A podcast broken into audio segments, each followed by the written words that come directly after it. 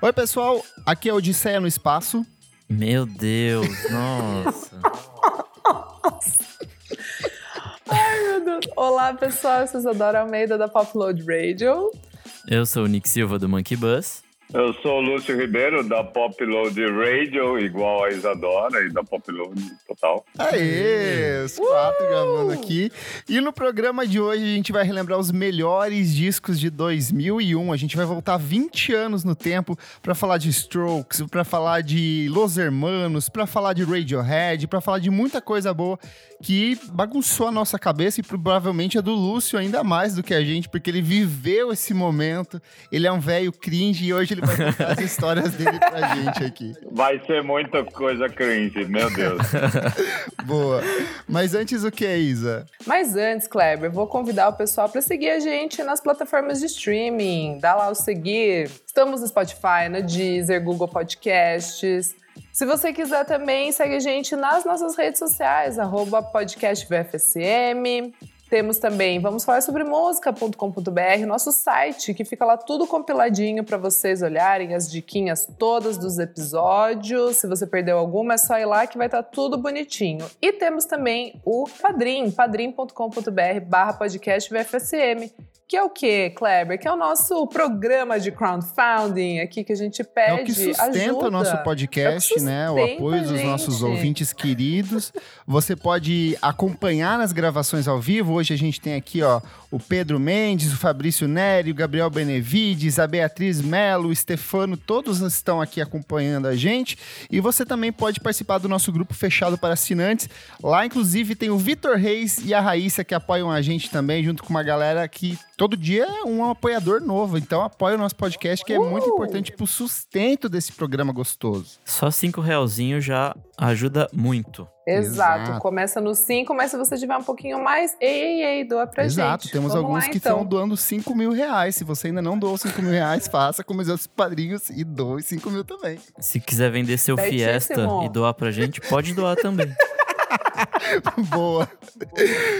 Vamos falar sobre música então, gente? Bora! Bora! Ô, gente, sempre que a gente faz esses programas de especiais de anos, eu começo com uma pergunta. Onde vocês estavam em 2001? Eu quero saber de você, Lúcio Ribeiro. O que, que você estava fazendo em 2001? Que idade você tinha? Onde você estava? O que, que você estava fazendo? Onde você trabalhava? Conta um pouco pra gente. Cara, deixa eu ver. Idade 2001?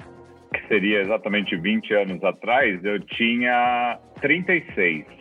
Eu estava na Folha de São Paulo e 2001 começou muito legal, porque eu chefei a cobertura da Folha do Rock in Rio 2001, Verdade. no começo do ano, e que foi espetacular, espetacular. É... Foi o terceiro Rock in Rio, né? Eu Sim. tinha ido já em 91 como para ver o, o Happy Mondays e, e acabei vendo o Delight porque o Happy Mondays foi cancelado. voltei para voltei para casa, então eu não fui em 85 quando todos os meus amigos foram metaleiros tal. Então eu tinha uma dívida e eu fui trabalhando assim, eu fui num esquema bem bom e entrevistei quase todo mundo. Enfim, eu como eu estava chefiando, eu fazia tudo ali no mais ou menos do que eu queria, né? Pegava o filé e pegava as coisas engraçadas. Sim. Então eu entre- entrevistei Josh Homme com Queens of the Stone Age no comecinho e o Silvinho Blau Blau. É o show que o cara tocou pelado, não foi? Foi nessa edição. Exatamente. Fo- fo- Foram muitos episódios desse Rock in Rio 2001. Foram muitos, assim, não dá nem pra... Pela garrafada do Carlinhos Brown. Nossa, foi nesse. Isso é icônico. Sandy Júnior, vamos Sandy- pular. Sandy Júnior, vamos pular, que eu nunca vi. Olha que eu já fui em vários festivais na minha vida. Eu nunca vi o, a comoção da pulação como no Sandy, na- no Sandy Júnior. Eu falo no Sandy Júnior, que parece que é uma entidade. Mas é uma pessoa só, na verdade. né? É, eu acho, eu acho. Enfim, isso a gente só tava no começo do ano. Teve mais depois. Boa. E você, minha amiga Isadora Almeida, o que, que você estava fazendo em 2001? Gente, eu já falei algumas vezes aqui, né? Bem o ano que eu tô transitando, né? Tô largando a Sandy Júnior, tô ali um pouco, aquela coisa, misturando, misturando química, misturando coisinhas ali, ouvindo um, um- começando a ouvir um Strokes ali na TV, ouvindo Sandy Júnior, Backstreet Boys, uma Britney Spears, mais um Incubus, mas tô ouvindo também ali um Limp Bizkit. É aquele ano da, da chacoalhada, meu amigo Kleber. Aqui em Sorocaba mesmo. Boa. E você, Nick Silva? Puta, Já viveu uma vida tava... amargurada? Acho que nessa época ainda não, né? 11 anos, Era acho feliz. que não dá pra ser tão amargurado assim. Mas, puta, eu tava na escola, sei lá, em que série que pessoas de 11 anos estão, mas, Mas eu você tava nessa. tinha 11, você já tinha 12 anos, não tinha? É verdade, tinha 12. Eu sei mais do Nick do que ele mesmo.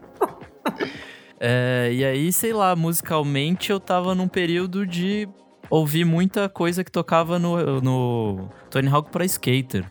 Que eu lembro que eu jogava esse jogo até Nossa. furar, assim. Então, eu tava nesses começos de ouvir esses punk e tal. Eu, eu não ouvia nada de indie, assim, tipo, zero contato com os Strokes e essa. Metade das coisas que a gente vai falar, tirando música brasileira, tinha zero contato com tudo nessa época. Foi um pouco mais pra frente que eu descobri o mundinho indie. E você, amigo? Super. 2001 eu tinha 11 anos, estava chegando na quinta série, podia escrever com caneta e não mais com lápis. Usava caderno de matéria e não mais aquele caderno único assim, então tinha química, tinha todas as aulas. É, era, uma, era uma mudança em estilo de vida, cara. Era, era isso, porra, agora eu posso escrever com caneta, sabe? Agora minha vida é um pouco mais feliz, sei lá. Pô, agora é mais sério, né? Qualquer erro não dá pra pagar É, não- mais. Não podia, vida É sem sério? erros a partir de agora. Tem que usar branquinho, cara. Eu estudava à tarde, assim, então assisti, acordava de manhã pra ficar assistindo TV Globinho, via Amo. Digimon, Pokémon, via Dragon Ball, Eliane Record, na- era da Record, na verdade. É. É. E aí, então, tipo, foi uma, um período muito gostoso na minha né? vida. Andava muito de bicicleta. Sempre fui uma criança meio outsider, assim, meio sozinho. Pegava a bicicleta e andava no meio do mato lá em Itaipulândia, adorava, assim. E eu acho que minha relação com música, pelo menos nessa época, era muito de ouvir o que tocava em rádio mesmo, via TV, não tinha... MTV, É, né? Putz, eu acho que Ah, nem, MTV, tinha, né? assim, eu Não? tinha esse apreço. Eu acho que MTV veio ali quando eu tinha uns 13, 14 anos, que eu falei assim, ah... É que meu irmão é quatro anos mais velho, daí eu já ficava com ele com a TV Sim. ligada. Pode É, crer. era mais nisso, assim, mas eu lembro de, de, de ter alguns CDs piratas, assim, dentro de casa, aqueles CDs que eram quatro artistas em um, sabe? É, sei lá, Iron Maiden, Nirvana, Red Hot Chili Peppers, mas zero, zero apego com música, de fato, assim, não tinha nenhum nenhum carinho ou aprof... Ai, meu Deus, quero saber um pouco mais sobre isso. Nem Legião Urbana na época, assim, tipo, batia. Era, era uma criança ainda. Estava... Preferia brincar, assistir desenho e andar de bicicleta. assim. Brincar na lama e colecionar insetos. É bem isso. Eu tava largando as Barbies, hein? Preciso, preciso destacar isso pra vocês. Tava largando, as, de- deixando minhas Barbies ali nas casinhas delas e começando uma nova vida de brincadeira.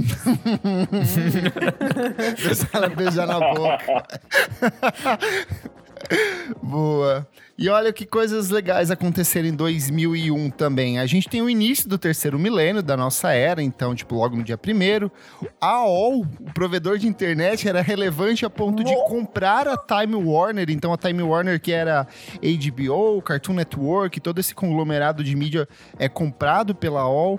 A gente tem em 15 de janeiro o lançamento da Wikipedia. Meses depois ela chega a versão portuguesa aqui também. Então, o Wikipedia já tem seus 20 anos. Desde a época eles estão pedindo dinheiro e ninguém doa. De- Desde essa época. George W. Bush foi eleito presidente dos Estados Unidos. No começo do ano, também em fevereiro, tem o, fatídico acidente de ultraleve do Herbert Viana, em que perde a esposa Nossa, dele. verdade. E que é bem reforçado no documentário que a gente já falou aqui sobre os Paralamas. É, no Brasil acontece uma coisa que provavelmente deve voltar nos próximos meses, que são os apagões, onde eles tentavam baixar o consumo de energia elétrica, elétrica no Brasil e simplesmente desligava a luz de, sei lá, um estado inteiro e ficava Ai, sem luz durante algumas Deus. horas do dia, ou tipo várias horas do Sim. dia, assim. Meio surreal. Foi em 2001 que a Patrícia Bravanel, filha do Silvio Santos, foi sequestrada, Foi e se sequestrada, apaixonou pelo gente. sequestrador, lembra? Tipo, ela fazia umas, umas- uns comentários muito loucos quando ela foi depois devolvida. A gente tem, obviamente, o atentado terrorista de 11 de setembro, que mudou o mundo, a forma como a gente anda de avião, as regras de segurança, tudo isso. A gente tem no mesmo dia 11 de, de setembro outro atentado terrorista que é a Mariah Carey lançando Glitter, que é um dos piores Ai, trabalhos da carreira dela. Então, um atentado terrível ali. E é engraçado que tem, tem várias fotos da época do, do atentado de 11 de setembro, em que ao fundo tá as torres gêmeas pegando fogo e os outdoors da Mariah Carey, assim, tipo, então... é Caralho. Ai, engraçado gente, isso. que horror. A gente tem que reformular a pergunta agora. Onde você estava quando Mariah Carey lançou Glitter, né? Exatamente. Você lembra onde você estava? Também em, em 2001 tem aqueles ataques terroristas com Anthrax. Lembra que, tipo, toda semana tinha essas Nossa, notícias no sim. Jornal Nacional? A Micro... Era duro ser criança nessa Era época. uh, tempos terríveis, assim, Meio, tipo, a tensão né, da pesado. morte, guerra. Eu- É. Eu, eu ju- tinha um amigo meu que chorou na escola no dia do 11 de setembro, porque ele achou que ia ter terceira guerra mundial, assim, ele não conseguia entender Mas o que, é que era, assim. horrível, horrível. Eu lembro disso, assim. Em outubro também é lançado pela Microsoft o Windows XP, até hoje o melhor Windows, aquele que sua mãe ainda deve ter no computador dela ali. Ou em qualquer escritório de dentista, sempre tem uma máquina operando com o Windows Nossa. XP. O SBT lança a primeira edição do Casa dos Artistas, porque a Globo ia lançar o Big Brother e o Silvio Santos, num golpe de mestre, decide lançar meses antes, colocando várias celebridades malucas ali dentro. Supla. Tudo sem, sem nexo nenhum, sem regra nenhuma, sem estrutura nenhuma de programa e foi um fenômeno, assim. Tudo. Ah, a gente tem também o lançamento do Xbox, o videogame, a primeira edição dele sai também em 2001. Harry Potter e a Pedra Filosofal, que é o primeiro filme do Harry Potter, vai pro cinema, então... Meu Deus, em no-. Foi o primeiro filme que tempo, eu vi no cinema também, porque eu fui pro litoral e assisti, não tinha Itaipulândia, gente, muito Ah, pequeno. é verdade. É verdade. A gente tem também o lançamento da cédula de dois reais no Brasil, lá em 2001. Caralho. E o lançamento do filme O Senhor dos Anéis, A Sociedade do Anel, que é o primeiro filme Nunca da vi. trilogia Como também. assim, Isa? Olha só. Não é a cara Nunca da vi. Isa, nada a ver Sim, isso. Me Não- fere não é. pessoalmente. E digo mais, fui tentar ver Matrix esse final de semana e não consegui pela quinta Nossa, vez. Eu não amiga. consigo Que ver. Matrix, eu durmo. Que absurdo. Eu juro por Deus. Enfim. Quem nasceu em 2001? MC Brinquedo, em 3 de agosto. E a menina Billie Eilish, em 18 de dezembro. Então, estão completando aí Olha seus isso. 20 anos. A gente perdeu, gente, Luiz Bonfá, que eu sei que a Isadora gosta bastante. Sim. Joey Ramone também morreu nesse ano. Marcelo Fromer, que era do Titãs, ele morreu num acidente, foi atropelado. Ah, Inclusive tem naquele documentário dos Titãs, o momento que ele sai, assim, uma cena bem impactante, assim, depois, tipo, a reflexão da banda em cima da morte dele. Sim, sim. A Lia, quem morreu também na queda de avião, ela tava, tipo, se preparando para lançar o novo álbum de estúdio dela, sof- tipo assim, no auge da carreira e acabou falecendo. A Verdade. Beyoncé George foi lá e deu conta dela, né? É verdade, tem a teoria de que a Beyoncé mandou o Jay-Z Tem a derrubar, teoria. né? Ai, que horror. Temos um programa sobre isso, inclusive. Tem. Tem no dia 29 de novembro, a gente perdeu o George Harrison, então, tipo, por uma batalha pro câncer aos Nossa. 58 anos, ainda muito jovem.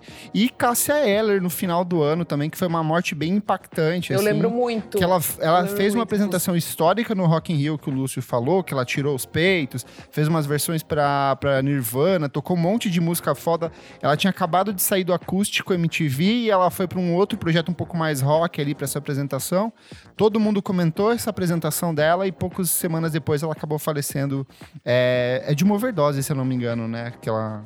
É, nunca Não- foi, não- acho não- que, né, não- falado, assim, mas foi ataque, ataque acho que foi cardíaco, ataque né? do coração. Isso. É, é. Ela tocou Smells Like Teen Spirit e foi impressionante. Foi Sim. impressionante também. Uma das coisas impressionantes desse Rock in Rio impressionante de 2001. mas eu acho, eu acho também que 2001, Kleber, é, posso estar enganado, mas o iPod, o primeiro iPod foi lançado pela Apple, que é importantíssimo para nossa É, Opa. isso muda vida tudo. até hoje. Foi lançado no dia 23 de outubro de 2001, cerca de oito meses Ai. depois do lançamento do iTunes nos computadores Macintosh, tá certíssimo. Boa. E ele era gigante na época. Gigante. Ele louco, tinha aquele louco. seletorzinho que você ficava Sim. passando o Sim. dedo girando. Ai, que assim. saudade, meu Deus. E aquele barulhinho era maravilhoso. Tic, tic, tic, Tic, é verdade. Pô, a gente podia fazer um programa sobre o iPod, hein? Mudou a vida de. Eu acho que dava pra fazer essas coisas no- tecnologias do passado, assim. Sim. Vamos para os discos brasileiros primeiro, minha gente? Quem vocês vão puxando aí os trabalhos que vocês querem comentar. Eu sei que eu e a. Isadora tá. vamos nos debruçar nos pop aí que hoje a noite é nossa, né? Bom, vou começar já tirando o maior daqui, talvez. O Los Hermanos com o Bloco Deus Sozinho. Boa. Acho que foi o, um disco que chocou muito fã de, de Los Hermanos da época, que eles foram pra uma coisa, sei lá, um pouco mais tilelê. A gente não, não tinha noção disso ainda na época, mas. mas é, eles foram pra um rolê né? bem diferente daquele ska do primeiro disco. Acho que foi um divisor de água, assim. Acho que muitos fãs antigos rejeitaram, mas eles ganharam vários novos também, então foda-se. E puta, é um puta disco, né? Tipo, acho que consolidou Muito. Los Hermanos que a gente gosta de verdade, assim, tipo. Você chegou a ouvir na época, Lúcio? Ou nunca Los foi? Hermanos sim, mas eu tinha uma bronquinha de Los Hermanos. Tenho ainda, né? Eu não gosto muito, não. Eu sou do, da, da parte da, de quem ouvia Los Hermanos que não gostava, não. Não gosta até hoje. E eu acho que eles tiveram um efeito meio maligno, assim. Teve muita banda mala assim, inspirada nele, né? Enfim. Sim, é o que mais tem. É, é, é tipo Doors, sabe? Ou outras bandas legais, que até são legais e importantes. O Nirvana mesmo, com todo o pós-grunge horrível que teve. é, tem as bandas legais, as bandas uh, honestas, fazendo seu próprio trabalho com identidade, aí puxa uma cena horrível depois deles, assim. E o Los Hermanos eu acho que representa muito a cena brasileira disso, mas enfim. Nunca fui muito chegado, já fui em shows do Los Hermanos, uns dois ou três, mas eu não aguento muito, não. Não sei porquê, eu não tenho uma química com, com o tipo de música que eles fazem, sei lá. Não bate. Acho bem estranho. É. Dessa época tem um monte de coisa meio indizinha, assim, que eu gosto bastante. Tem uma banda gaúcha chamada Video Hits, que lançou um disco chamado Registro Sonoro Oficial, que eu acho bem legal, ouvi bastante. Eu, é, eu acho que você vai gostar se você ouvir, amiga. É bem gostoso. Eu gostava deles, eu já não é. lembro do som como é, mas eu, eu lembro que eu gostava. E tem a Astromato também, que lançou Melodias de uma Falsa Estrela, que é um discão de Dream Pop, shoegaze, assim. É bem essa ceninha guitar que tem, assim, no final dos anos 90 90, que vai até o começo dos anos 2000 ali, que tem bastante coisa bem legal também. Outra que lançou um discão é, nessa época, eu gosto bastante, é o Patofu, com Ruído Rosa. Eu acho que é o trabalho que eles são mais Delícia. comercialmente bem sucedido. Tem música em trilha sonora de novela, então na, na abertura do Anjo Caiu do Céu era a versão deles para Ando Meio Desligado. Esse disco tem ama, aquela música ama, Eu, que eles ama. tocam com Teremin, sabe? Que fez um clipe que. Puta, esse clipe era muito bom. É muito legal, tocava bastante na MTV. Eu lembro que. Eu acho que venceu o, o, prêmio da, da MTV do VMB também. Cara, e é um disco bem, bem divertido, assim, gosto, gosto muito. Gente, vou puxar um aqui que eu adorei ver na lista. Veveta, Ivete Sangalo. Festa. Com festa. Essa música tocou Gente, em todos os lugares do mundo. Você ia no banheiro, tava tocando, tipo, saia da pia, assim. É a tipo, música da Copa. O Brasil lança, ganha a Copa em 2002 e essa música era a música tema da Copa, assim, tipo, tocou em tudo quanto é lugar. Super.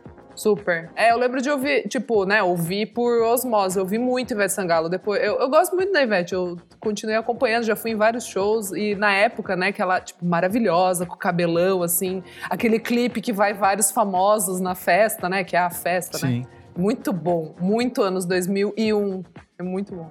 Tem algum nacional desses da lista que você curta, Lúcio? Tava vendo aqui, não muito, viu? Você vai ficar não, acho, acho, é, acho ok, respeito alguns ali, mas assim, do meu gosto, ai, putz, eu, 2001, nossa, vou lembrar desses discos, não. Tem o Alexandre Pires, assim, aquele pra ouvir. Talvez, talvez, mas não, também não.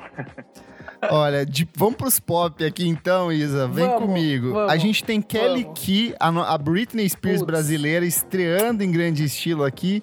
Com um disco sabor. que tem baba, escondido, anjo. É, é, é claramente uma tentativa da gravadora em replicar o sucesso da Britney lá e trazer alguma coisa pra cá. Então, o jeito de cantar, a voz com autotune, a batida, meio RB, meio pop, é muito tentativa gringa, assim. Uma produção e... esquisitaça. É, é muito caráter é da época, assim. É, é da, da, época. época. É, cheira, tipo, você escuta ali uns, uns eletrônicos, assim, umas coisinhas, tipo, que é muito 2000, 2001, assim. Mas, pô, cara, é incrível Tocou esse álbum, gente. Também. Tocou muito. Gente, anjo, meu Deus, baba, cachorro. Tipo, tu cachorrinho. Cara, eu tava vendo as letras, cara, são muito impróprias para menores, assim. Era uma coisa é que foi muito vendida para criança na época, sabe? Tipo. As menininhas, tipo, da minha classe dançando, assim, tipo. Muito louco isso. Bom, nessa época Exato. existia o Chan, existia funk. É, tinha tiazinha, Sim. gente. Tiazinha tinha tiazinha, o chiclete, chiclete, sabe? Sandália. Sandalinha da tiazinha sandália. que era pra criança. Minha irmã tinha, sabe? uma coisa meio sadomaso pra criança. É muito surreal pensar nisso, assim. Tem também os irmãos Asma aqui, o KLB, com o álbum homônimo, acho que é o segundo disco deles, que tem Olhar 43, Esse não é bom, é. Minha Timidez e Te Amar Ainda Mais, assim. Hum, já, é, já é o começo do fim, né? É. Porque o primeiro é o estouro, que eles chegam de helicóptero no Gugu, eu lembro. eu assistindo com a minha avó, juro, minha avó, maravilhosa, vovó Assunta, linda. Ela, eu lembro que ela falou eu gosto desses meninos. Daí ela fez eu comprar o CD, daí a gente ficava ouvindo. Ah, o primeiro álbum é tudo, mas esse segundo não é não. É. Tanto que tem um cover de Olhar 43, Sim. né? Vocês, vocês Por verem. outro lado, Sandy Júnior, sua duplinha favorita aí, ou uma pessoa, ou a cantora Sandy Júnior lançou um baita discão, né? Amigo, esse álbum, O Sandy Júnior de 2001, é quem assistiu até o, a nossa história, né, que é o documentário em várias partes, está no Globoplay, já recomendei. É muito legal, porque é, de, é tipo assim, é depois das quatro estações que o Lúcio bem sabe que é o estouro do Vamos Pular e tal. Que e é o disco do Lúcio, esse... o Lúcio é fanzaço. É, o no Lúcio document... é fanzaço. no documentário aparece o Lúcio, assim, com aquela faixinha Sandy Júnior, eu te amo, assim.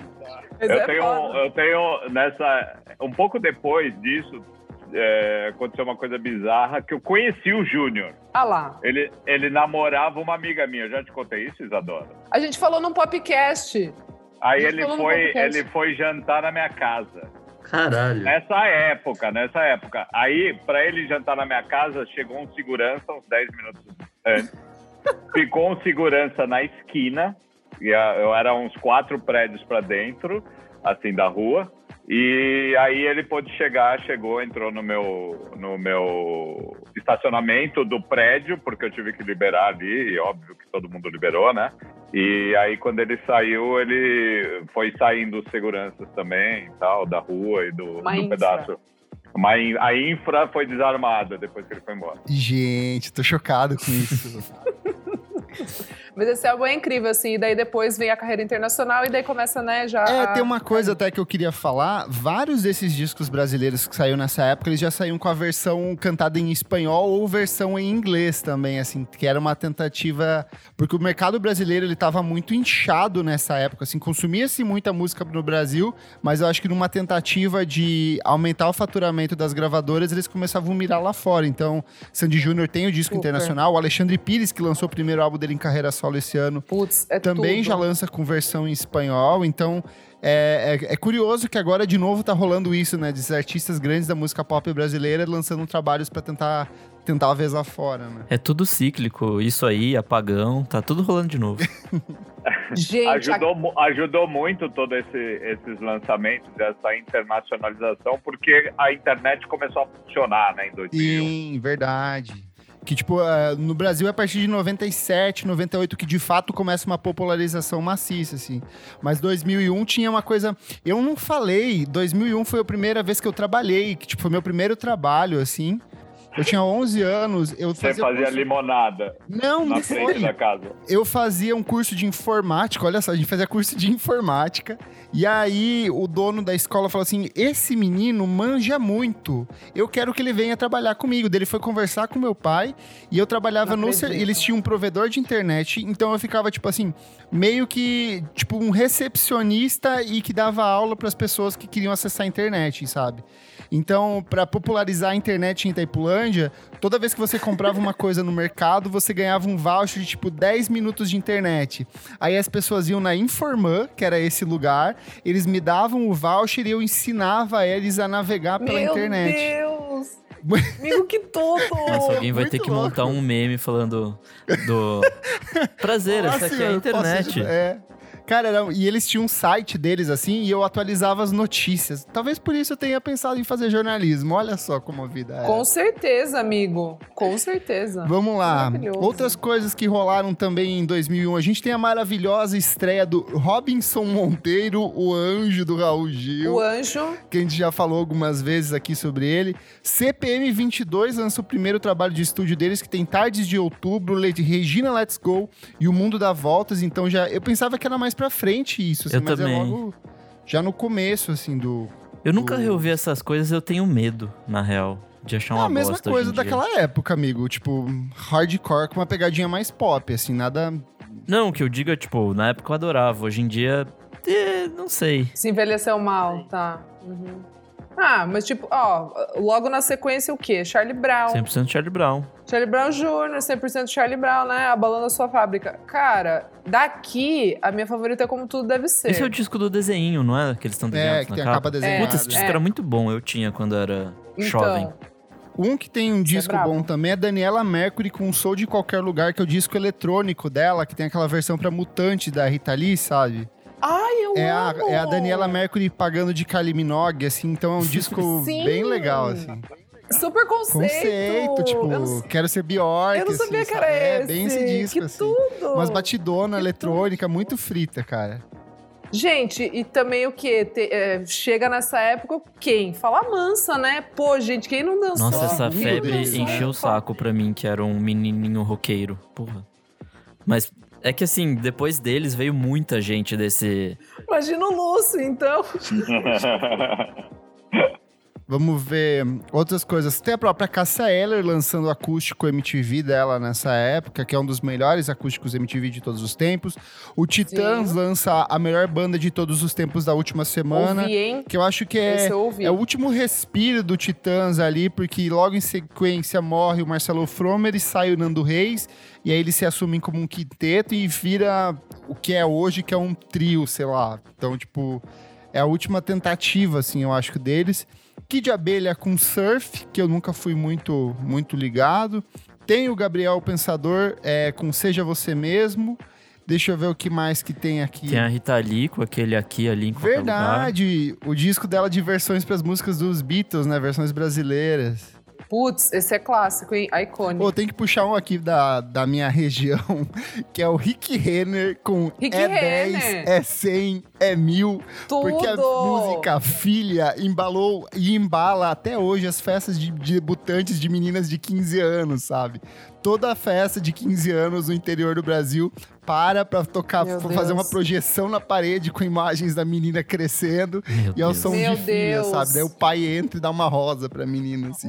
Meu Deus, meu Deus. Brazilian culture. Ai, fechamos brasileiros, gente? Fechamos. Vamos, vamos agora à nossa zoeira, hein? Bora lá, Lúcio. De 2001, tem vários. É, enfim, tem os Strokes, que, né? Estamos aqui para isso. Eu, Tamo aqui pra eu isso. tô aqui para isso, pelo menos. É, junto com os Strokes, em 2001, é, eu aprendi a gostar do White Stripes. Veio aquele pacote do novo rock, entendeu? Boa. E assim, aí eles vieram colados uns nos outros. É, só que o White Stripes já era o terceiro disco. Eu já, é, eu já conhecia uma música do segundo, mas eu conhecia muito pouco ainda quando eu fui chapado pelos Strokes. E o álbum do White Stripes já tinha saído, é, acho que no meio do ano. Então, é, eu sempre que Você eu tá lembro falando 2000, eu do lembro White do. Blood Cells, né? Exatamente, que é o terceiro disco deles. Boa. É, eu lembro sempre dos dois juntos. O Amnesiac do Radiohead também, eu lembro que foi um absurdo de, de impacto, porque o Kid Day to- eh, era, era um impacto atrás do outro, né? Sim. Tipo, Uhum. o Kid Day saiu no. no 2000. foi mal entendido, foi bem criticado pro mal, assim, no, em 2000, no, ano, no ano antes. Aí todo mundo achou que o Radiohead podia voltar ao rockinho lá do, do começo do Britpop ali e tal. Aí os caras fizeram um disco tão estranho quanto, e aí os caras entenderam, ah, então é sério o Kid Day. Aí o Kid Day passou a ser adorado junto com a Sim. sabe?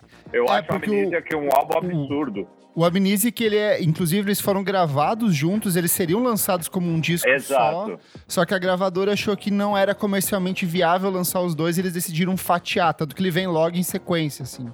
É um, baita, é um baita de um discão tá mesmo, certo, assim, né? puta merda. É. Nossa, é, são várias músicas boas, né? É... Pesadíssimo. Pyramid Tem Life na Glass House, porra, de encerramento, assim. Ah, é verdade. O Gorilas também foi marcante. Nossa, eu amei esse disco. Nossa Não, esse álbum, acho que é o que eu mais ouvi, na, de verdade, eu e meu irmão, a gente ouvia, assim, absurdamente todos os dias, colocava no, né, no aparelho de tocar CD. Passava na Fox Kids, não passava? O passava do... sempre. Acho que passava, né? acho que passava. O Nineteen 2000. Total. É, entre um desenho e outro. Não, que era muito louco pra gente, né, que era criança, assim, ver um clipe de animação, mas é a banda, tipo, eu lembro que eu tinha, tipo, eu não entendia Dava direito. na cabeça, né? Legal. E é engraçado, porque, assim, criou, assim, um, culto muito grande no Brasil, assim, tem uma, um público muito forte consumidor de gorilas. Nessa época Sim. teve uma galera que, ela, que abraçou, assim, muito. E os adultos, na época, não entendiam, achavam que era, tipo assim, um desenho ou alguma coisa do tipo, né? E era o, porra, o cara do Blur ali, porra, o Damon Albarn. É, total.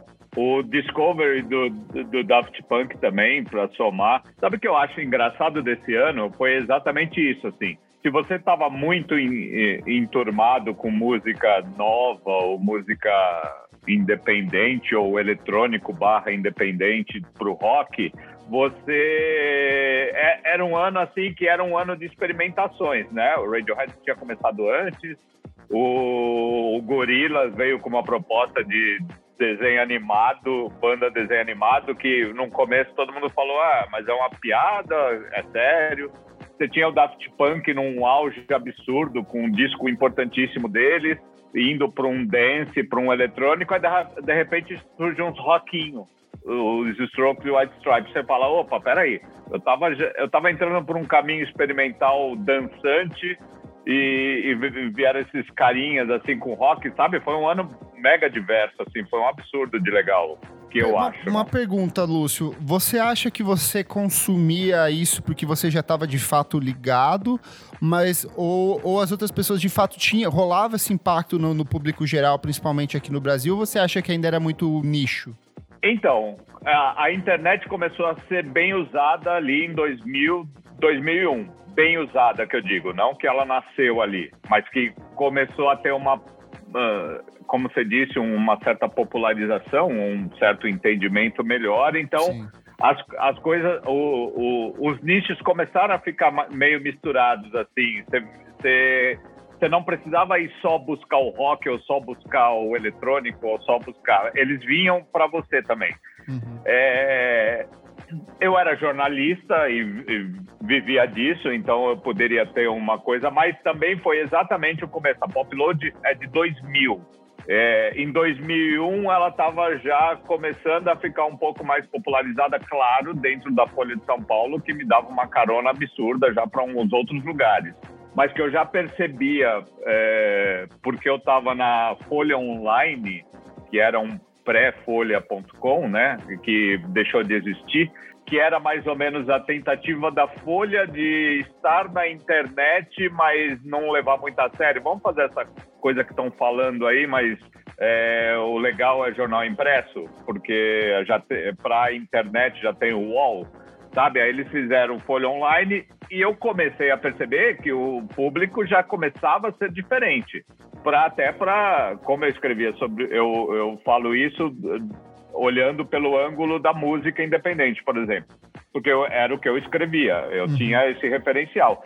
E assim, era um outro público já gigantesco, me mandando e-mail, me cutucando de alguma forma virtualmente e não e não mais o leitorzão do jornal, né? Então, assim, é, já já era uma coisa que eu começava a ver que era bem mais popular, né?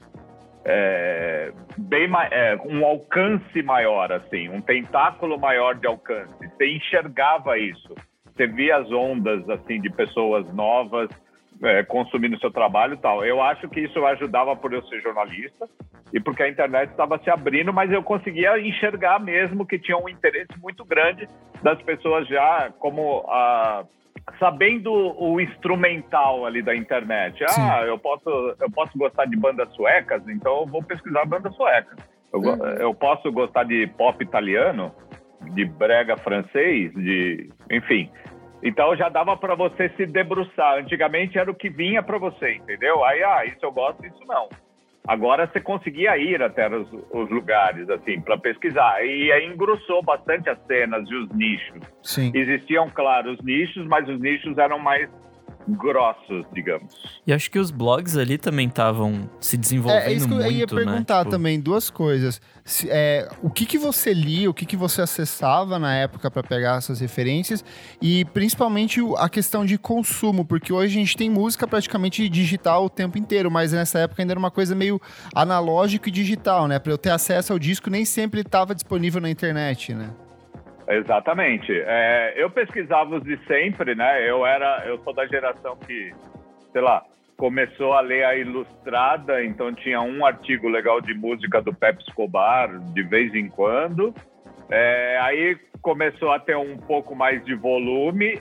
É, comecei a comprar revistas importadas, desde Melody Maker, de Musical Express, que chegava três meses atrasado, mas isso eu estou falando anos 90. Depois melhorou bastante é, já chegava com dois meses atrasado.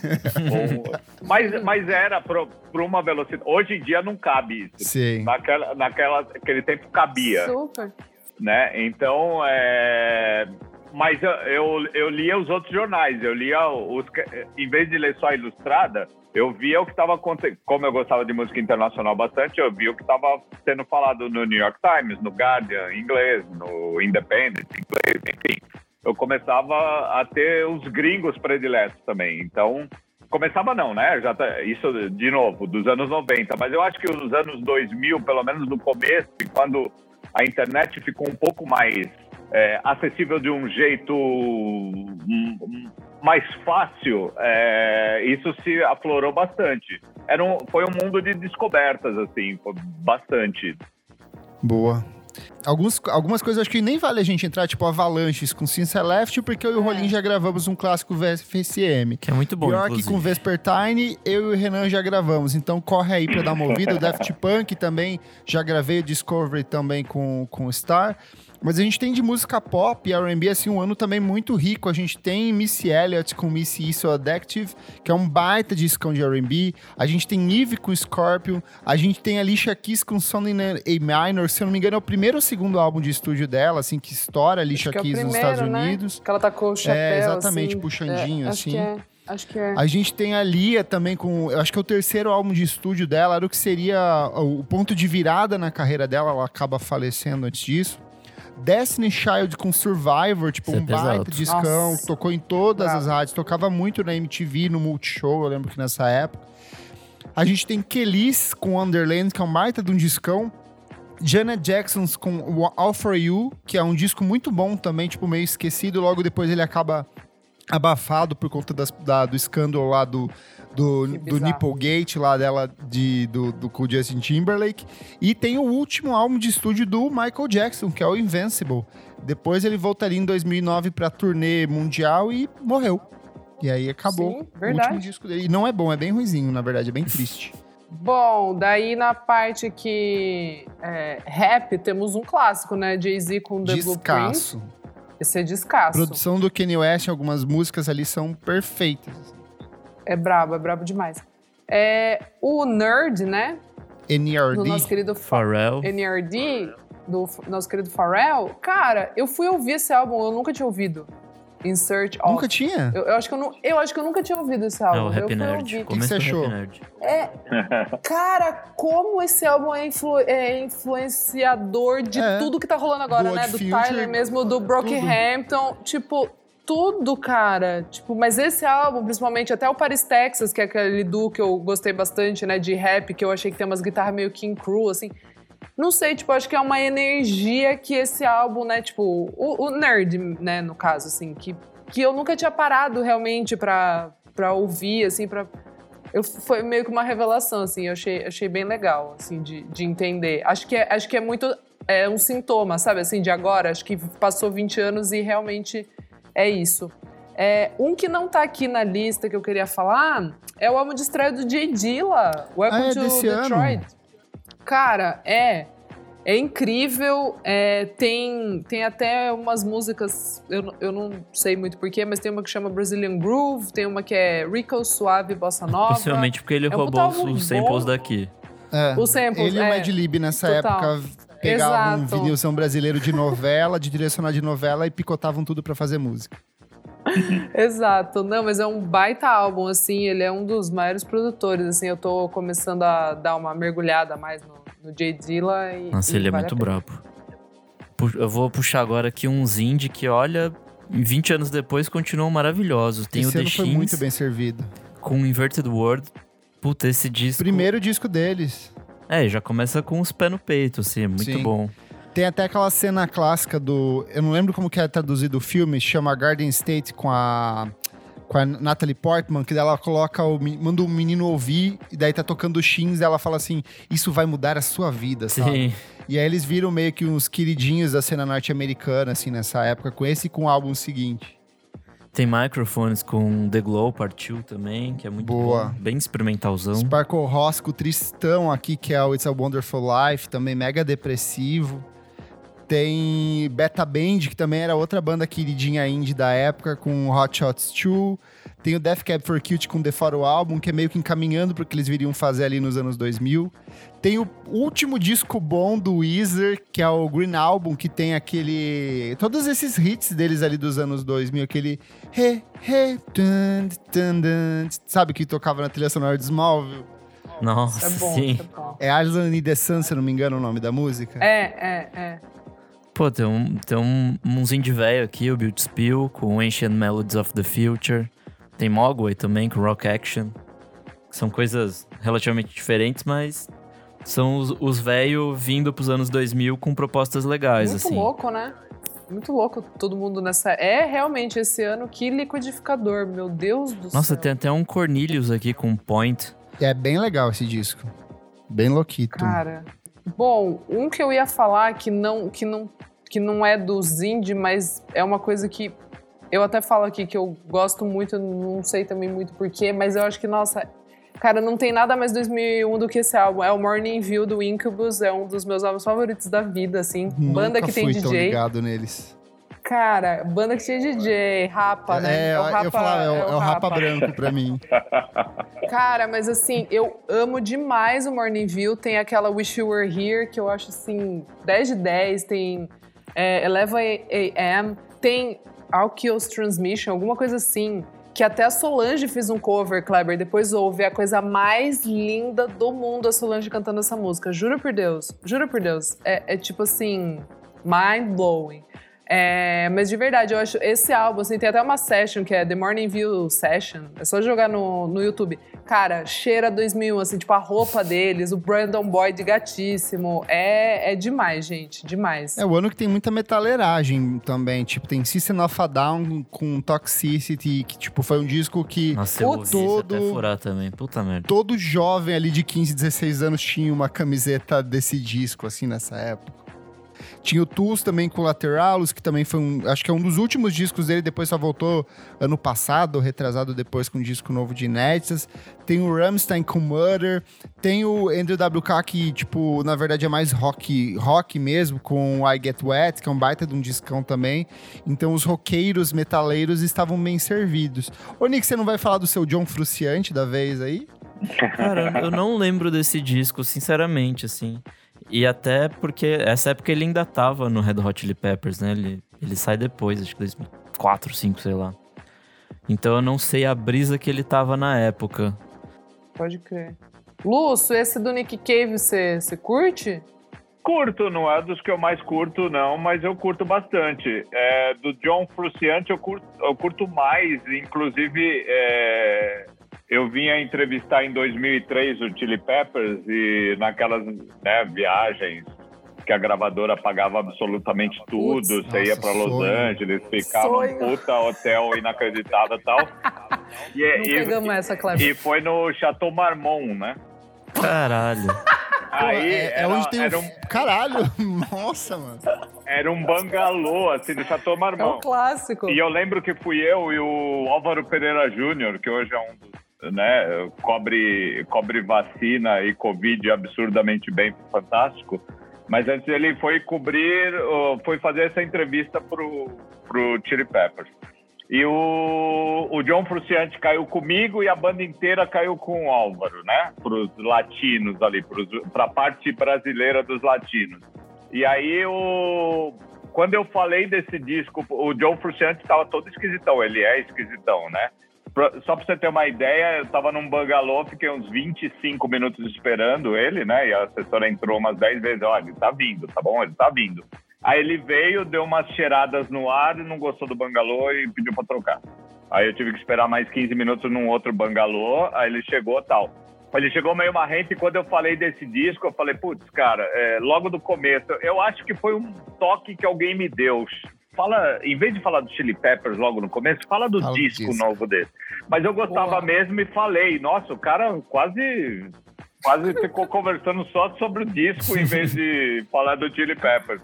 Mas eu gosto bastante desse disco mesmo, assim, acho bem bacana. Boa. Música eletrônica também tem muita coisa que eu gosto que saiu nesse ano. Tem o último disco do FX Twin, antes do Yato, que é o Drux, que é um um trabalho que ele vai investir nos temas um pouco mais melódicos, tem muito de piano, tem umas coisas mais atmosféricas ali. É um bom disco. Tem o Dentel, que é o Jimmy Tomborello, que é o cara que depois vai formar o The Postal Service com o vocalista do, do, do, do Death Cab for Kids, que eu gosto. E esse disco é muito bom, Life's Full of Possibilities. Tipo, tem muita participação especial, umas batidas boas. Tem o Herbert, que é um cara que depois foi trabalhar com a Rushing Murphy, que é um baita produtor também, que faz uns discos mais classudos, assim. E o Bassman Jacks, que era o, o, disclo o disclosure da época com. É muito o, divertido esse com disco. Com o Root, assim. Divertidíssimo. É, muito é demais, bom esse demais. disco. Bem, é, é, tipo, eu acho que é um dos últimos respiros dessa Big Beat britânica ali, que vai do final do, da segunda metade dos anos 90 até o comecinho dos anos 2000. Eu acho que muda um pouco, daí passa, eu acho que cai muito mais. o grime fica uma coisa muito mais interessante, maior do que a, essa cena eletrônica, essa coisa da rave, né? Total. Cara, tem um aqui que é o que tem a música que eu mais gosto do Music, que é o Origin of Symmetry Cara, não acho um álbum brilhante, assim, mas eu acho legal também para ver em questão de produção, assim, sabe? Porque nessa época ainda o Matt Bellamy, ele pintava o cabelo de vermelho, ele ainda era um cara louco, sabe? Eu tava assim, vendo tipo, ele era um fotos, roqueiro. Era muito bizarro ver é, ele nessa época e hoje, assim. Muito! Eles ainda eram roqueiros, assim, eles não, eles não eram muito definidos, assim. Esse álbum, tipo, tem um cover de Feeling Good, a música, tipo, que Sim. ficou famosa na voz da Nina Simone, mas que, tipo, é de musical da Broadway. Cara, é uma loucura muito louca, mas tem Plugin Baby que eu amo. Eu amo essa música e eu acho interessante assim você tirar um dia para ouvir e ver o que que o Muse virou hoje em dia. Eu sempre achei muito Muse louco. uma banda meio perdida no cenário assim, tipo. É, é muito um perdido. Radiohead cover ali, sempre foi, nunca É muito, nunca pirei. mas né, só que só que não tão bom, hum. né? Daí fica meio no... Dessa, dessa listinha de vocês, só rapidinho, eu queria destacar o Andrew WK, que é meio da cena Nova York ali dos Strokes, era um cara meio. Ele, você não sabia se ele estava zoando ou não, mas eu achava a banda e, e, o som dele poderosíssimo. É muito bom. É um cara. É, é um cara que, tipo, ele fundou clube, agitava as festas de Nova York. E quando, quando teve esse estouro dos Strokes, eu comecei a frequentar Nova York graças à Folha de São Paulo. Muito obrigado, seu Frias. que Deus o tenha. E é, eu, eu fui nos rolês do Andrew WK, assim, era muito. Que porque demais. era assim, era tipo, era começo do LCD Sound System e Rapture, uma coisa mais disco punk, né? Uhum. E Yeah, yeah Yes no comecinho, que também não sabia para onde estava indo, mas estava indo para um lugar que você via que era legal.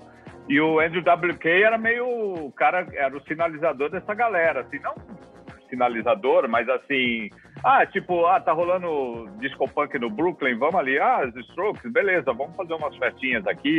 E eu fui em algumas festinhas bem legais com ele e o disco também do Black Rebel Motorcycle Exatamente. Nossa, esse é muito bom. Dele, é um esse é bom demais. De... Isso é bom demais. Nossa, já ouvi 8 milhões de vezes. Bom, não posso fechar sem deixar aqui minha cotinha emo com Jimmy World, do Bleeding America. Eu deixei pra vocês. Eu acho que foi... Puta, popularizou pra caralho o emo ali na época. Eu lembro que tinha aqueles Vans Tour, algumas paradas assim, tipo... É, coisas de, de tênis e de skate que movimentava muito essa galera Vans do, Warped Tour. do emo, do pop punk. Então, tipo, esse disco tocou pra caralho. Acho que nem é meu, meu favorito deles, ou do, do próprio mundinho emo. Mas esse disco, tipo, foi muito importante. Eu acho que dali pra frente o emo vai virar outra coisa, assim, tipo. Vai ficar muito mais pop, muito mais experimental de alguma forma. Então foi o último suspiro desse emo 90, assim. Boa. Pra fechar, então, gente, cada um escolhe o seu disco favorito de 2001. Pode ser um nacional e um internacional. Lúcio, quer começar, Lúcio?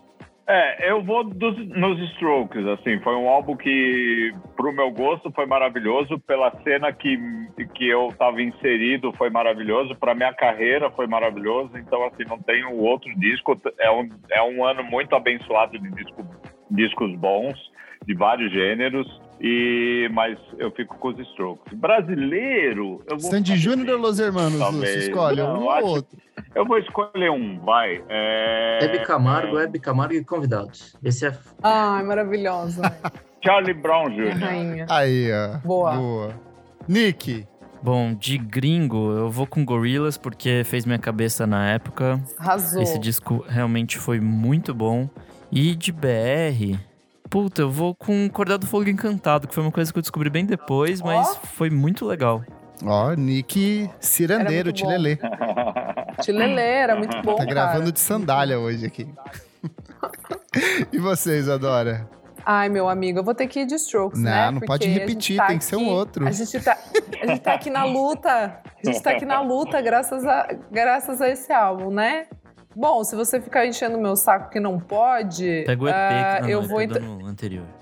Não, eu vou com o Discovery então, se eu não, Não, posso, pode mas é sim, pode Strokes. sim, pode sim. Pode sim? Tá, ok. E vou de bloco, né? Bloco do sozinho. Boa. Bom demais. Cara, eu vou de Radiohead com Amnesia, que assim é discão. Eu acho que foi uma das primeiras coisas que eu ouvi de Radiohead quando eu baixei a discografia. Assim, eu já comecei de cara na fase mais estranha ali, tipo. Nossa, é eu pesado. peguei justo as primeiras coisas foi Kid A, e foi o Amnesia, que foi o Hail to the Thief. E eu lembro que quando chega ali no Life na Glass House, que, que é um jazzão, foi, que eu já falei que foi o que me apresentou pra descobrir o que, que era Miles Davis, sabe? Então, foi legal porque foi um disco que me fez conhecer outras coisas. Foi um disco que me fez conhecer Aphex Twin, fez conhecer muita coisa boa que inspirou o Radiohead nessa época. Então, eu acho legal que ele é um álbum vitrine, assim, sabe? Ele cresce muito para além Sim. dele próprio. Nacional, é... Eu, meu coração queria dizer Videohits e Astromato, mas eu acho que e, ou para Los Hermanos, mas eu vou de Patofu, porque eu lembro de ter uma recordação Boa. muito boa de ficar, sei lá, jogando Game Boy e ouvindo esse disco, assim, na época, sabe? Comendo biscoito de Boa. polvilho, tomando Coca-Cola, tempos mais simples, ao sonzinho da voz da Fernanda Takai aqui. Então foi um ano, foi um ano muito legal. E você que está ouvindo, vai lá no nosso Instagram, arroba podcast VFSM, na edição deste programa, edição dos melhores discos de 2001, e conta pra gente quais são seus discos nacionais e internacionais favoritos. Conta pra gente se a gente esqueceu de falar algum que você gosta muito. Vá lá, aproveite esses comentários que a gente lê na próxima edição. Certinho, gente? Certíssimo. Certíssimo. Vamos pro próximo bloco do programa. Não paro de ouvir.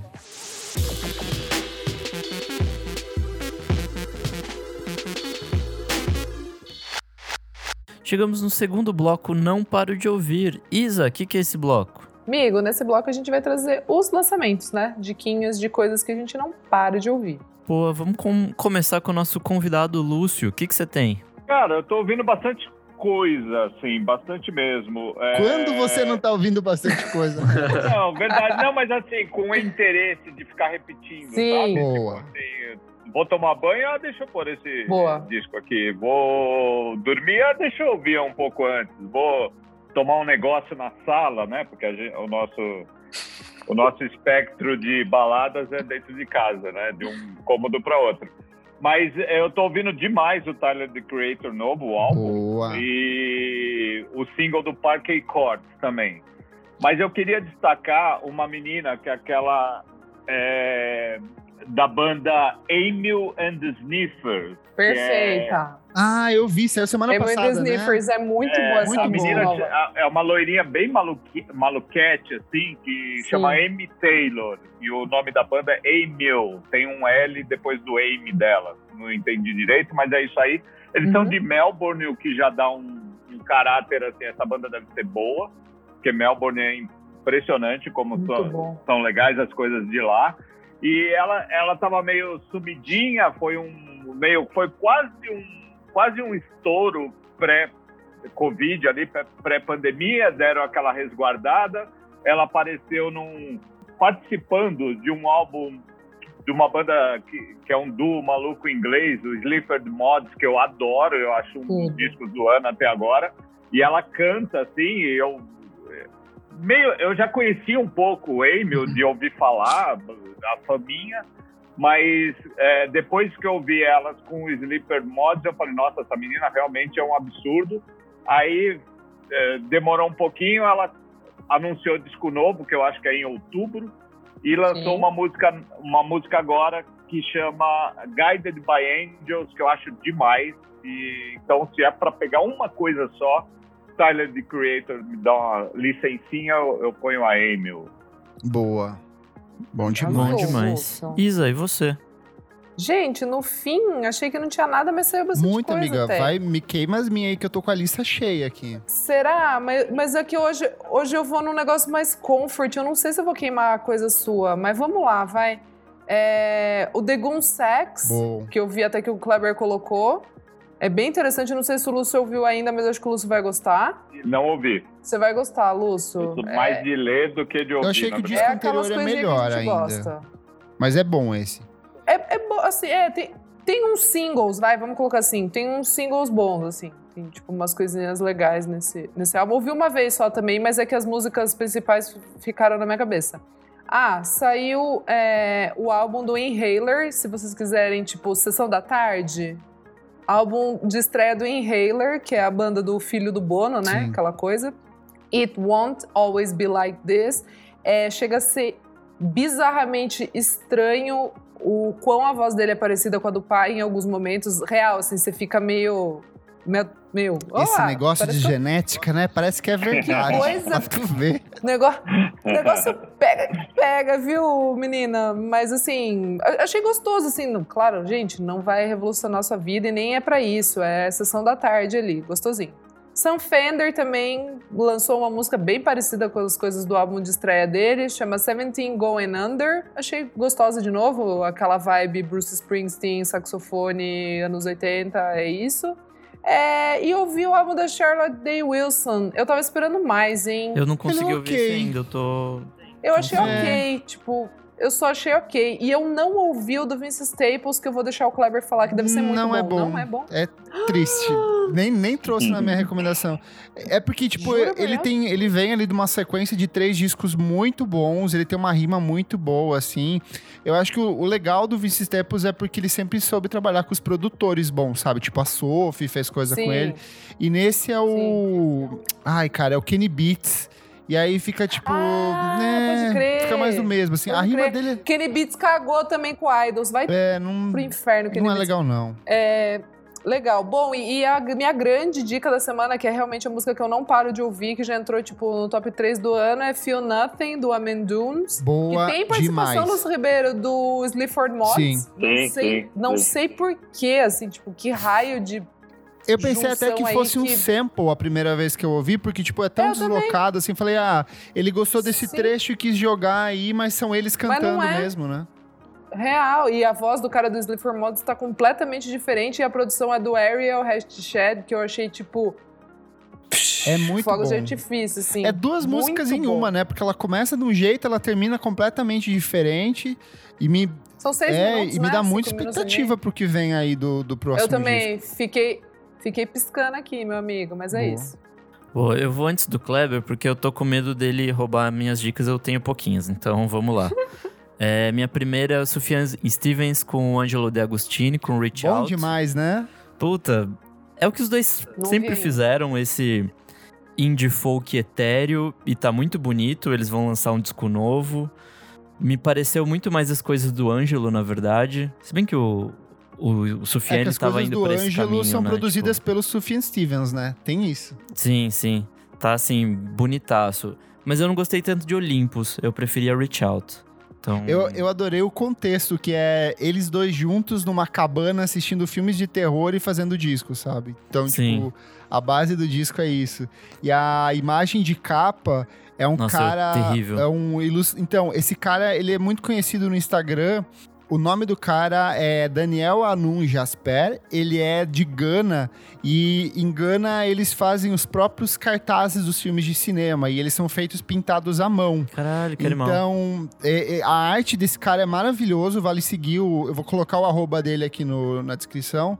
Mas ele faz esses posters, assim, bizarros. Então, tipo, tem Borat, tem é, Cidade de Deus, assim, tipo, toscão, bizarrão com a estética dele, assim, sabe? Então é muito legal que ele trouxe pra fazer a ilustração dos singles e da capa do disco também. Nossa, que maravilhoso. Eu deixei de odiar a capa e agora estou amando. E minha segunda dica é a Peggy Goo com I Go. Ah, Boa Musiquinha demais! boa pra caralho. Muito boa! É muito, tipo, indie... Indie não, né? Tipo, essa musiquinha eletrônica do 90. começo dos anos 90, assim, tipo... É muito meio boa. corona, sei lá. Tipo, divertidíssima. Nossa, muito. Ela que é- falou que a Real, música é uma homenagem às raves dos anos Sim. 90 e 2000, porque na Coreia não tinha essa cena rave quando ela começou a ouvir música, e ela fez uma música imaginando como seria a sensação de estar numa rave, tipo, inglesa, sabe? Então, tipo, tem esse Achei conceito, assim, por trás. E a capa é maravilhosa. Todas as capas, a elas são animação ótimas, também. É, mas essa eu achei, tipo, 10 de 10 tudo, assim. achei Quando der para dançar em pistas de dança novamente, essa aí pode tocar porque será uma boa.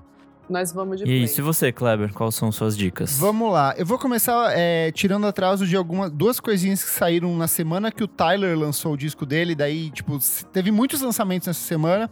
Primeira é Spelling com The Turning Wheel, que eu acabei não recomendando, depois eu fui ouvir é um discaço, um disco muito bonito. Já falei sobre ela algumas vezes aqui. Art pop feito por uma mulher negra, então assim, a gente vê num contexto muito de Julia Holter, Jenny Hovell e essas meninas que fazem esse pop mais experimental e ela traz uma visão muito diferente. Lembra um pouco Kate Bush em alguns momentos, assim. Laurie, é, Laurie Anderson também lembra. Descasso, mas tem outra que eu não paro de ouvir, que é a Lorraine. Se escreve L apóstrofo Rain, Rain de chuva, que ela lançou esse disco chamado Fatigue. Ele é um disco mega experimental de R&B e soul que ela quer justamente dizer, é, ela quis testar o que pode e o que não pode uma mulher negra dentro de estúdio. Essa era a proposta dela, assim. Então, as pessoas, você vai ouvir achando que é um disco de R&B tradicional e ele é todo torto, quebrado, com samples, com experimentações. Então, vale bastante ouvir. Se eu não me engano, ela lançou também uma live na NPR, no Tiny Desk. Ah, é? Então, se você curtiu, acho que vale a pena. Boa, vou dar uma procurada. Aí a gente teve os lançamentos da última semana, que são coisas bem legais. A gente teve Mariah and the Scientists com Ray Ray Words, que é uma cantora de R&B, muito gostoso o trabalho dela. Vale muito a pena ouvir. O Coreless, que é um produtor galês já dos anos... A última década tem vários singles, EPs que ele lançou. Ele é parceiraço do Caribo, do Forte, do JMXX. E agora ele tá lançando o primeiro álbum de estúdio dele. É um disco muito bonito também. Tem a Tekai Maidas, que ela é Maidza, na verdade. Muito bom. Tekai Maidza. Ma- Maidza. Te- Fiquei Tekei Maidza. Maidza. Isso. Eu não sei se ela é ganesa. Mas ela moro é- na mora Austrália, na né? Austrália e ela lançou o Last Year Was a Weird, volume 3, que é uma série de EPs. Esse é o terceiro volume também, R&B e Soul, com uma Bem pegada bom. mais alternativa. Lançamento pelo selo 4AD, que é tipo casa de um monte de banda indie que a gente gosta. Brasileiro, a gente teve o Zopelar, que é um dos produtores ali por trás do Teto Preto, lançando Mensagem, que é o segundo álbum de estúdio dele desse ano. Ele lançou o Universo há poucos meses, é um disco bem legal. Singles, eu acho que vocês vão amar ouvir o Dux Limited. Não sei se vocês É chegaram a ouvir. muito bom, amigo. O Lúcio vai curtir vocês. muito, eu acho. Tipo, rockinho meio jungle pop, guitarrinha meio litorânea ali. Dota é fãzinho Lembra também. um pouco o The Drums, lembra o Real Estate no comecinho de carreira. Beach Fossils, essas bandinhas com uma pegada litorânea. Eles, eles anunciaram o primeiro disco deles e lançaram essa música que se chama 18 Cigarettes. Então, Muito vale muito a pena. Acho que você vai gostar. E teve a nova do Death Heaven também, The Ganashin. Parece Interpol, Alpha. parece qualquer outra coisa, não parece Death Heaven, mas ainda assim muito bom e é legal ver a entrevista que eles deram para Pitchfork agora é, comentando esse processo de transformação da banda, que é como produzir um disco de metal sem fazer um metal gutural, quais, quais outras saídas criativas eles poderiam explorar. Assim. Então, eles já lançaram o single anterior que eu recomendei e esse aqui tá bom demais também. É isto. Bora pro último bloco. Bora. Bora.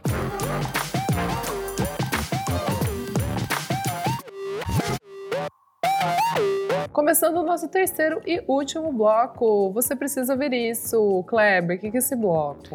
Nesse bloco, dicas atemporais, coisas que a gente gostou muito, documentário, livro, filme, série, clipe. Não precisa ter tempo, pode ser coisas antigas, recentes, como a gente achar melhor. Boa, vamos lá, Lúcio, o que, que você traz aqui?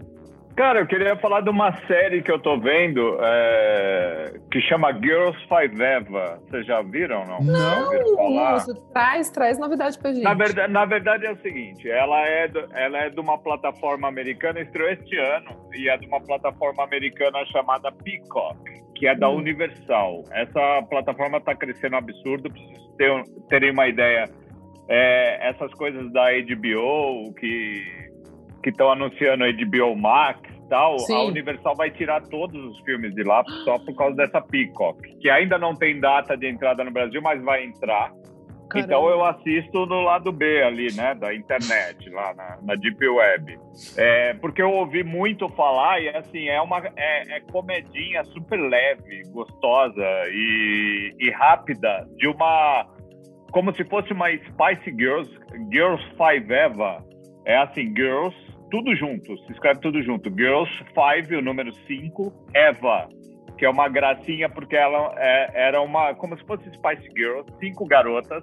Anos depois delas terem feito um certo sucesso por três, quatro anos, aí vem um moleque desses de TikTok, rapper, é, trap, que grava uma música, pega um sample dela, porque ele não tinha o que gravar, ele não tem nenhum talento, pegou uma música dela fizeram uma zoeira, elas já são, tipo, só pra vocês terem uma ideia das cinco nesse momento que o moleque fez a música delas. Uma morreu, a outra casou e desquitou, a outra enlouqueceu, mega largadas, não sei o quê. Só que esse moleque, quando ele fez isso, resgatou toda uma vibe, uma. reacendeu toda a coisa do, do Girls Five Eva as meninas falaram, vamos voltar? Vamos. Então elas estão voltando meio do jeito que, sabe, um empresário malandrão, o moleque do TikTok que, tipo, ah, puta, eu tenho que andar com essas mulheres, sabe? E uma tá mais louca que a outra. Então, assim, é, é super legal e eu não, eu não acabei a primeira temporada, ela já acabou nos Estados Unidos, já assinaram para uma segunda temporada. Ó. Oh. Só para você ter uma ideia de que o negócio pegou Só um aí. acréscimo come... para reforçar, a produtora executiva é a Tina Fey. Então eu acho que ah, já tá... Exatamente. O Jimmy Fallon aparece, aparece uma galera, sabe? Ah, assim, que legal. Tipo, os, caras, os caras compraram assim o projeto. Ah, essa zoeira aí, quero A ideia é muito boa. A ideia é muito boa. Exatamente. Então, eu super recomendo, tem que ter um. Ou espera, se você for dentro da lei, né? Ou então vai atrás. Boa. Vamos lá, Nick, o que, que você traz? Bom, é, eu não consegui ver muita coisa, ou ouvi muita coisa, coisas antigas da semana, então minha dica é uma coisa nova até. O novo filme da Marvel, Viva Negra, estreou essa última ontem, sexta. Amigo. E aí, você curtiu? É legal, é um bom filme, é divertido. Queria ter visto no cinema. Eu acho que é, um eu acho que esse filme funciona bastante no cinema porque tem umas cenas de ações de ação absurdas assim. A tipo... coreografia do filme é muito boa assim, mas porradaria assim violentíssima. E eu acho que é tipo um um tchau bonitinho pra, pra personagem, né? Tipo a Natasha e tal. Fala de família e tal. Tem, tem essa coisa meio. É, Fast and Furious e tal, de sempre família em primeiro lugar e não sei o que, uma ação absurda. E é isso, é bonitinho, assim, não é, não é o melhor filme da Marvel, nem de longe, nem de assim. perto, assim. Mas é bem interessante, é bem legal. Gostei, gostei, me diverti assistindo.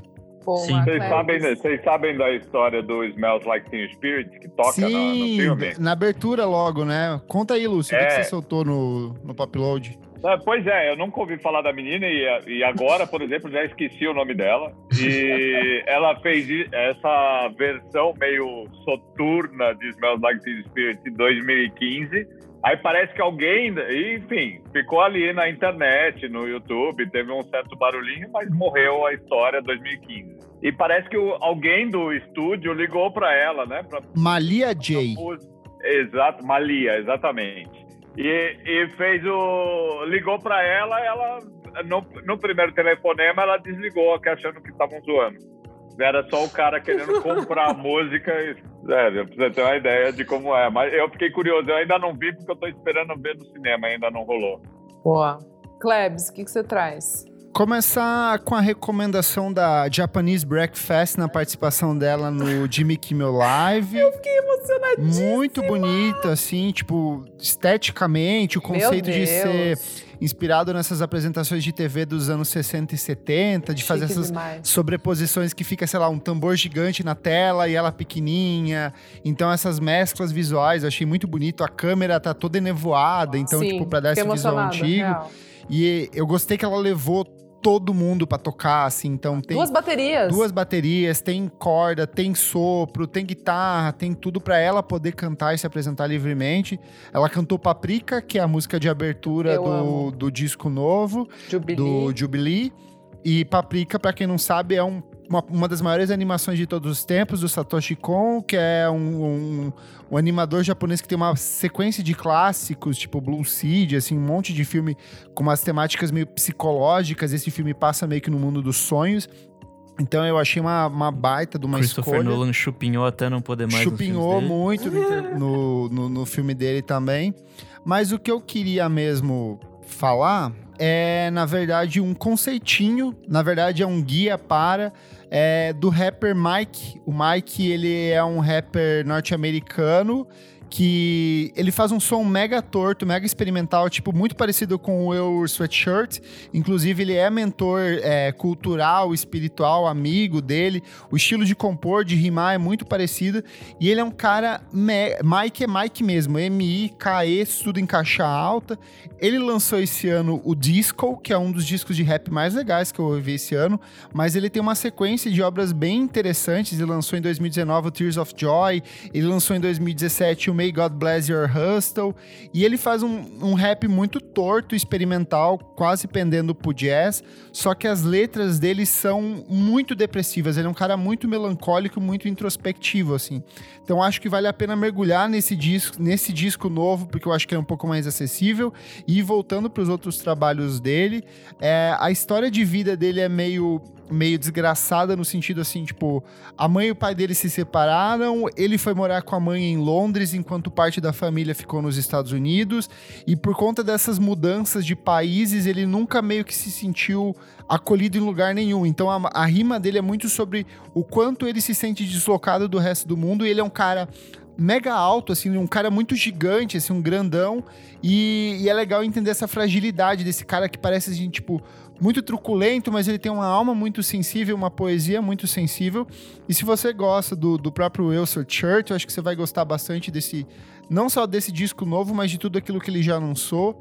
Ele faz parte dessa linha norte-americana que tem, tem dado um acabamento um pouco mais é, experimental, mais lo-fi pro, pro rap, assim. Então, começa pelo disco e depois vai revisitando os outros trabalhos de estúdio dele que são, são bem legais. Hum, arrasou, amigo. Não e você, conheço. amiga Isadora?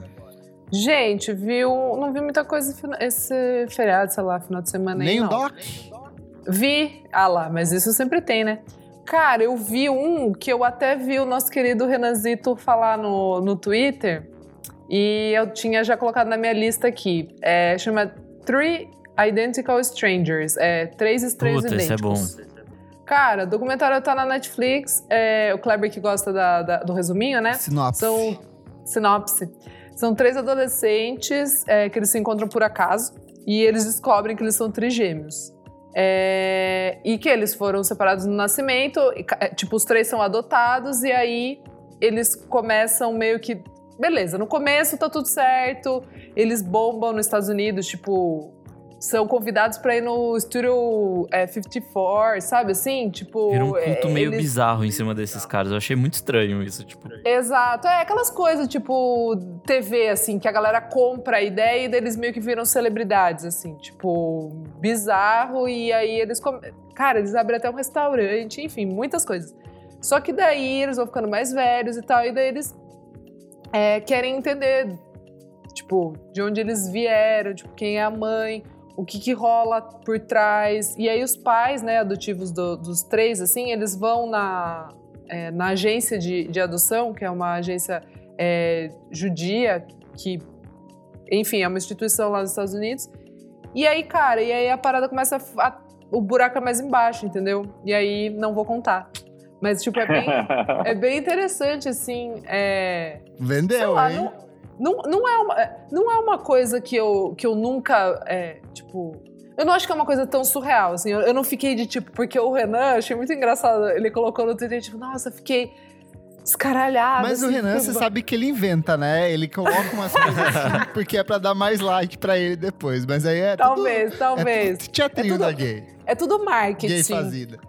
Não, é, não, mas achei engraçado, assim, porque ele falou que ele ficou, tipo, um pensativo e realmente, assim, se você é uma pessoa que nunca, é, talvez, bateu essa loucura na sua cabeça, talvez você fique bem. Mas acho que é mais pirado. uma questão de identidade, genética e tal. Isso sim, dá para pensar bastante, sim. mas o resto da história é só esquisito. Exa é só, tipo, Exatamente. Bizarro. Isso que eu ia falar, amigo. Daí o que eu fi... daí o que me deixou, até vou conversar com o Renan depois, mas o que me deixou assim é a... essa parada da genética e tal no final, assim, mas é uma coisa também que não vou mais contar, assistam. Legal, tá no Netflix. Gente, depois vocês colocam comentários. É isso. Comentários referentes à última edição do programa, programa número 151, O Estranho Mundo de Tyler, the Creator, onde a gente recebeu a Thaís Regina, o João Vitor Medeiros e a Aimee Silva para conversar sobre o novo álbum do Tyler, entender um pouco da carreira e desse universo, das polêmicas envolvendo ele. Foi um programa muito legal, assim, gostei bastante desse, desse formato que a gente adotou de falar de um disco e desenvolver em cima da, do artista comentário aqui, ó, do Dispensa Comentários. Ele falou: Por mais que voltei a dar uma foda pro Tyler no Flower Boy, Igor é maravilhoso e o Come If Get Lost seria uma versão de tudo que ele já fez, só que melhor. Conheci sua obra no Wolf, que para mim tem um lugarzinho especial no core. So what's going on, Wolf? Take me, my man. Ele comentou Boa. aqui. Tem comentário aqui do Thales CMPS. Eu amo que o Tyler chegou em um momento que ele não precisa provar mais nada, que ele pode fazer o que ele quiser. Vem aí o forró do Tyler, quem sabe? Dando play agora no episódio, daí ele volta depois, né? É... Aliás, o The Future podia fazer um comeback relâmpago. Sim, não. estamos no aguardo. Não é legal, não? gente. A gente tem que entender que o The Future nem era tão legal assim, nem Não, fazer eles. um show. Eu queria ver um é. show do, do The Future. Não? Acho que ele era mais polêmico do que. É, não era tão legal assim. Ai, amigo, agora tão... que você falou a verdade, talvez. Os discos não eram bons, era tipo, era legal o conceito, a galera. Embrião, assim. O embrião, né? É, tipo, tipo é, saiu. A... Do que veio tá. dali foi muito legal, mas. Acho que o Brockhampton assim, funciona melhor como é, coletivo. Super, com certeza. Super, com certeza. Beleza, não quero então. Então não quero, não. Não quero esse comeback. Comentário do Armad KM Underline. Ele falou: VFSM, avisa que o Tyler é o fodão. Você é o fodão, Tyler. O universo barra narrativa que ele criou no Igor é espetacular e é sempre bom mencionar o impacto dele na carreira de artistas pequenos barra independentes, como foi o caso do Rex Orange County em 2017 com o Flower Boy e agora em 2021 com a Daisy World. Bom, tem aqui, eu gosto disso, ó, Lígia Lemos, underline. Nunca tinha ouvido o Goblin e tô amando. Boa, ela ouviu depois que a gente... Lúcio Ribeiro, suas redes sociais, seu site, seus endereços eletrônicos, onde as pessoas te leem, te ouvem, fique à vontade, faça seu serviço aí. Muito obrigado pela sua participação de novo. Eu que agradeço, é a segunda vez que eu participo aí desse podcast tão distinto. A primeira com você, né, Kleber? Você não a pôde primeira, participar da primeira. Eu tirei folga e falei, chame alguém aí. é, e, e, era na época que a gente se encontrou para fazer. Verdade, né? no estúdio. No estúdio. Foi no estúdio. E é isso, enfim, Lúcio Ribeiro em todas as minhas redes, é, arroba Lúcio Ribeiro. Tô ali na Pop Load, sempre, todos os dias da minha vida. E é isso. Lúcio que promete uma edição de volta do Popload Festival que a vai melhor. a melhor de todas. Vou dizer que já tá que vai dar gatilho na Isa, mas estamos já discutindo seriamente, seriamente as bandas e já, já temos as datas do ano que vem. A data, né? Aí, ó. Vai ah ser, ah, não, tem ah que lá. ser no dia 15, Spoiler. tem que ser tradicional ah dia 15 de novembro aí, já é. Ah lá. Tá, tá. Spoiler. Posso dizer que não vai ser. Ah, olha, vem coisa aí, hein? Frank Ocean vem no aí. Brasil, vem aí. Tyler, Tyler, headliner do Popload 2022, é isso, hein? Boa. Furo, hein? Furo aqui no... Furo aqui, spoiler, fake news, que delícia. Vamos Anote lá. seu artista favorito aí, cite que vai estar no Popload. É, é eu sou o Kleberfac no Twitter e no Instagram, dicas diárias de música todos os dias. Me segue lá. Eu sou arroba Almeida Dora no Instagram, Almeida Dora Underline no Twitter. Gente, vou vender aqui, já que é de 2001, eu e o Lúcio, a gente tá fazendo uma sequência bem legal no Popcast. A gente está fazendo um mês especial Is This It, né? Dos Strokes, e a gente já recebeu o Thiago Ney, a gente já recebeu a Anitta Félix, que é do fã-clube dos Strokes, tá bem legal. E cada... Existe ainda fã-clube? Amigo, tem! Não, você não tá... Juro, ouve Já saiu esse? Esse já saiu? Já, tá, tá muito ouve. fofo, ouve, tá muito fofo. E aí agora a gente vai continuar com convidados especiais até o fim do mês. Boa. É isso, ouve a gente lá. Aproveitar que o mês tem cinco... uh... Semanas. Cinco semanas, exatamente. Cinco sextas-feiras, né, Isadora? Exatamente. Um extra aí pro pessoal. Boa. Eu sou arroba Nick Silva no Twitter, Nick Silva no Instagram. E é isso aí. Não esquece de seguir a gente nas nossas redes sociais, arroba podcastvfsm em tudo. Vai lá, você comenta, dá like, a gente lê aqui nas próximas edições. Segue a gente na sua plataforma de streaming favorita, Apple Podcasts, Deezer, Google Podcasts, onde quer que você ouça, a gente está, estará, sempre estaremos. Aqui é como religião, sempre estamos indo expandindo, levando a nossa palavra para outros lugares. E já que é uma religião, apoie esses pastores aqui, faça sua doação, manda o seu dinheirinho do dízimo para a gente, cinco reais por mês. Hoje, especial, sempre que vem famoso aqui, ó. Hoje lota de... de, de Hoje de, tem. Tá cheio ah aqui, ó. Galeria, tem o Reinos tá Araújo aqui. aqui. também, que nos tem. Gustavo Aires está aqui, Pedro Mendes está aqui. Então você apoia a gente, participa do grupo fechado que tem discussões sempre excelentes e pode assistir a gravação ao vivo junto com a gente aqui. Muito obrigado pela sua audiência, pela sua audição, pelo seu play e até a próxima edição do programa. Tchau, tchau. Tchau. tchau. Beijo.